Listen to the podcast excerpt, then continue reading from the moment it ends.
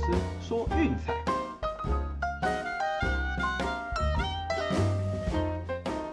看球赛买运彩，老师教你前往拿白。大家好，我是骆老师，欢迎来到骆老师说运彩的节目。哦，那昨天呢，因为有些事情比较忙，所以节目休息了一天。哦，那也好了，因为德甲基本上都进入消化赛程。哦，你看像拜仁啊、多特，因为排名已经确定了，哦，都是派板凳上来练兵。哦，那最后居然也都输球。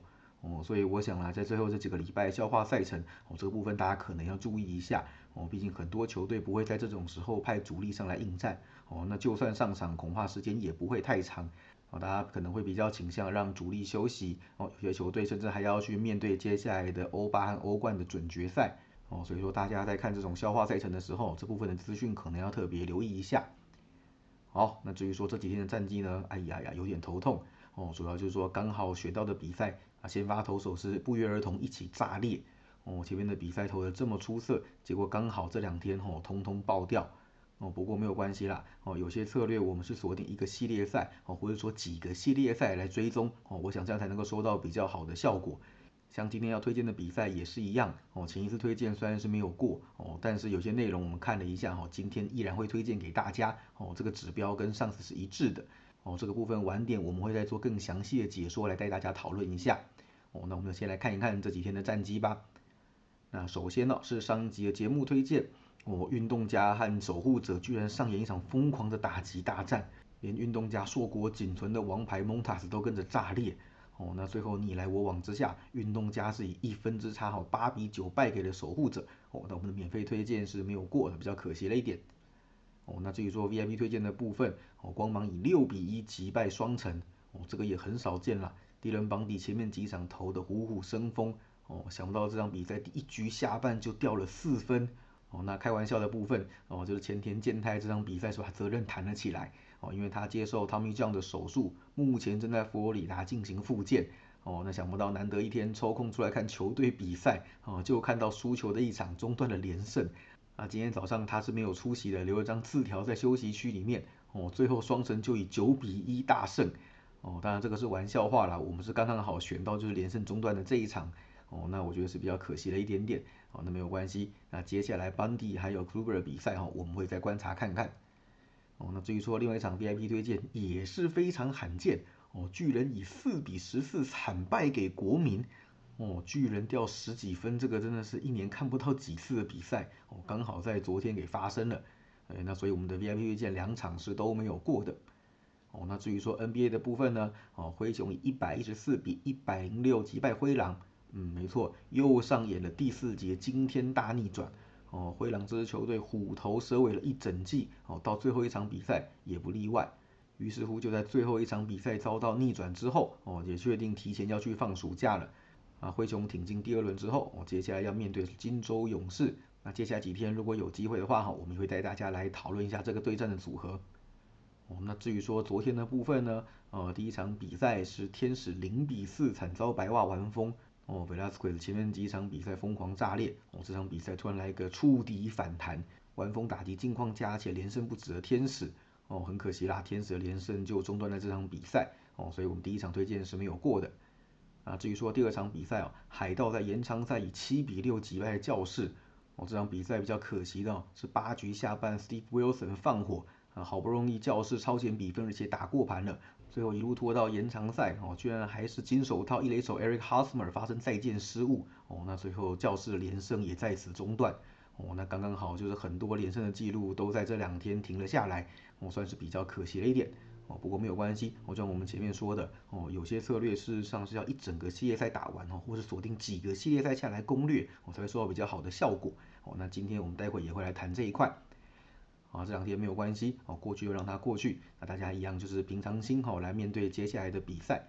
那今天因为没有德甲的赛程哦，所以我们一样就专攻在 NBA 和 MLB。哦，那接下来就进入我们单场分析的单元了。那首先是 NBA 的部分哦，今天两场比赛都是早场哦，所以请大家特别注意一下开赛的时间哦。那我们选的一场比赛是密尔瓦基公路对波士顿塞尔提克，来为大家做解说。啊，我想挺进第二轮的这两支球队哦，啊，公路可能会遇到一些比较严重的问题那就是 Chris Middleton 恐怕是没有办法在这一轮哦，甚至这个球季归队。那我们都知道哦，公路的攻击其实整体是比较集中在 Anand Cooper 身上。那虽然说 Lopez 跟 Holiday 的表现在上一轮也不差哦，不过这个和全员战力火烫、多点开花的塞尔提克比起来哦，恐怕还是差了一点。那塞尔提克的防守哦，毕竟是比公牛还要强上一个档次的。对，所以说如果字母哥在这场比赛被守死的话，在少了 Middleton 的状况之下哦，我想公路的攻击恐怕会受到相当程度的限制。哦，要知道这场比赛受让已经到两个球权以上，哦，恐怕是一个嗯公路不太乐见的一个状况。我们在球季中有提过，哦，基本上公路沦为受让，嗯，通常都不会有太好的结果。我们也看到整季受让的情况之下，哦，盘击只有六胜十一败，哦，这还不是只有这一季，跨季已经来到了十胜二十二败，哦，只有三成左右的过盘率而已。哦，那近期客场受让也是只有三胜八败。季后赛受让哦，则是十四胜二十九败一平，所以基本上哦，长期下来，只要看到公路沦为受让的比赛哈，我们通通走对家哦，那个是一个相当正义的一个投资策略哦。那至于说塞尔提克这个部分，我们有前面提到嘛，多点开花哦，那个包括 Tatum、Horford、Brown 和 Smart 哦，每一场比赛的四个人的贡献都是非常平均且稳定的分担。那对防守本来就不是特别出色的公路来说，哦，现在对手的状态又这么好，哦，没有一个都守得住，哦，我想这个部分的优势会比较倾向于塞尔提克这一边的。哦，要知道他们从季末到现在状况非常的火烫，哦，前一轮横扫篮网不说，哦，那加季末几场比赛，近期让分盘已经是七胜一败，哦，那还有就是在休息三天以上的情况，哦，让分盘是三胜一败一平。哦，季后赛只要开让分，哦，盘击是二十五胜十一败一平，嗯，也就是说到季后赛这种关键时刻，一般来说他们是比较不会手软，出现被爆冷的状态。那还有一点啦，就是说这个对战组合其实是相当吃主场的。哦，最近十一次的对战当中，主场球队取得了十胜一败的账面战绩。哦，而且塞尔提克在这个对战组合当中过盘率可以说是相当的高。哦，最近九次的交手是九胜一败，主场对战公路更是取得了四连过盘的一个佳绩。那我想啦，今天这场比赛在对手少一个攻击核心的情况之下，哦，自家的主力状态又是相当平均的良好，哦，我想第一场比赛应该会是由塞尔提克所拿下，而且打过盘的几率应该也不低，哦，因此我们的推荐是塞尔提克让四点五。好，至于说美国之棒的部分呢？今天选了一场美东的内战来推荐给大家，哦，那就是红袜对精英，双方的先发投手分别是 Nick Pivetta 对 Jordan Lyles，哦，那没有错，就如同我们开头提过的一样，今天的主角是 Pivetta，哦，上一次推荐他对蓝鸟哈，虽然最后是打进洞，哦，不过那场比赛投球内容真的是让人非常的不满意，我们会知道开季到目前为止的四场比赛，哦，他的 ERA 高达了八点二七。每局的被上垒率也是夸张到一点九六，我们看到十点二局的投球当中就投出了十三次的四坏，这个很明显控球是有很大的问题存在，哦，而且要知道哈，以上这些数字不是说因为啊一两场被打爆那种极端值哦所制造出来的，它是四场先发哦内容都是同样的糟糕，所以这个属于一个非常糟糕的常态哦，而不是极端值造成的现象。所以这场比赛的首要策略哈，我们依然是挑着他的对家来做攻略。哦，至于说对战精英呢，嗯，虽然啊账面上看起来生涯是七胜一败，哦，前面还是一个七连胜的状态。不过哦，最近两次的交手在去年的季末好像有点被看破手脚了。哦，最近两场先发合计投了八点一局就失掉了六分。